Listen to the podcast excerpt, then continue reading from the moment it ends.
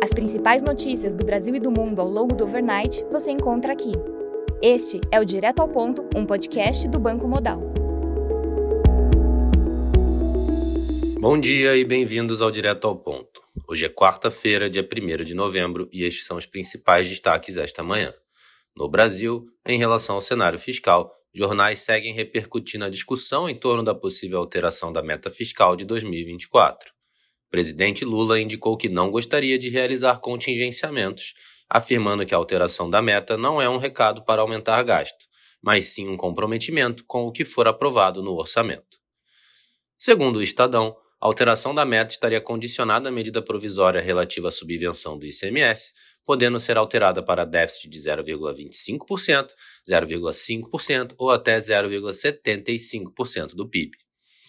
No cenário político, segundo o Estadão, Centrão pediu ao governo diretorias na Petrobras e no Banco do Brasil. No cenário internacional, na China, o Caixin PMI de manufatura de outubro teve leitura de 49,5, abaixo do esperado 50,8 e do anterior 50,6.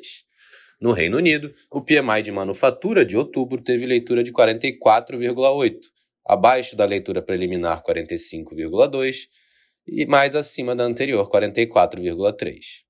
Já no Japão, o PMI de manufatura de outubro registrou 48,7, levemente acima da leitura preliminar 48,5 e do anterior também 48,5. Na Austrália, o PMI de manufatura de outubro registrou 48,2, também acima da leitura preliminar 48, mas abaixo da anterior 48,7.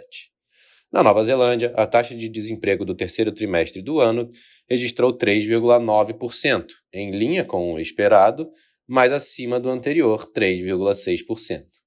Na agenda do dia, destaque no Brasil para a divulgação da produção industrial às 9 horas da manhã, do PMI de manufatura às 10 horas, da balança comercial às 3 horas da tarde e do Copom às 18h30.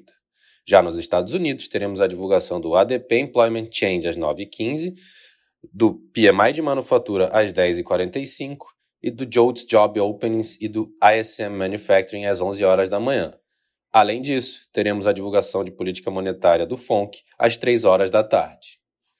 Nos mercados, o dólar index avança 0,2%, o S&P futuro recua 0,4%, enquanto o DAX futuro trabalha em estabilidade. No mercado de commodities, o WTI sobe 2%, enquanto o Brent avança 1,9%. Estas foram as principais notícias do overnight. Um bom dia a todos e até o nosso próximo podcast direto ao ponto do Banco Modal na sexta-feira.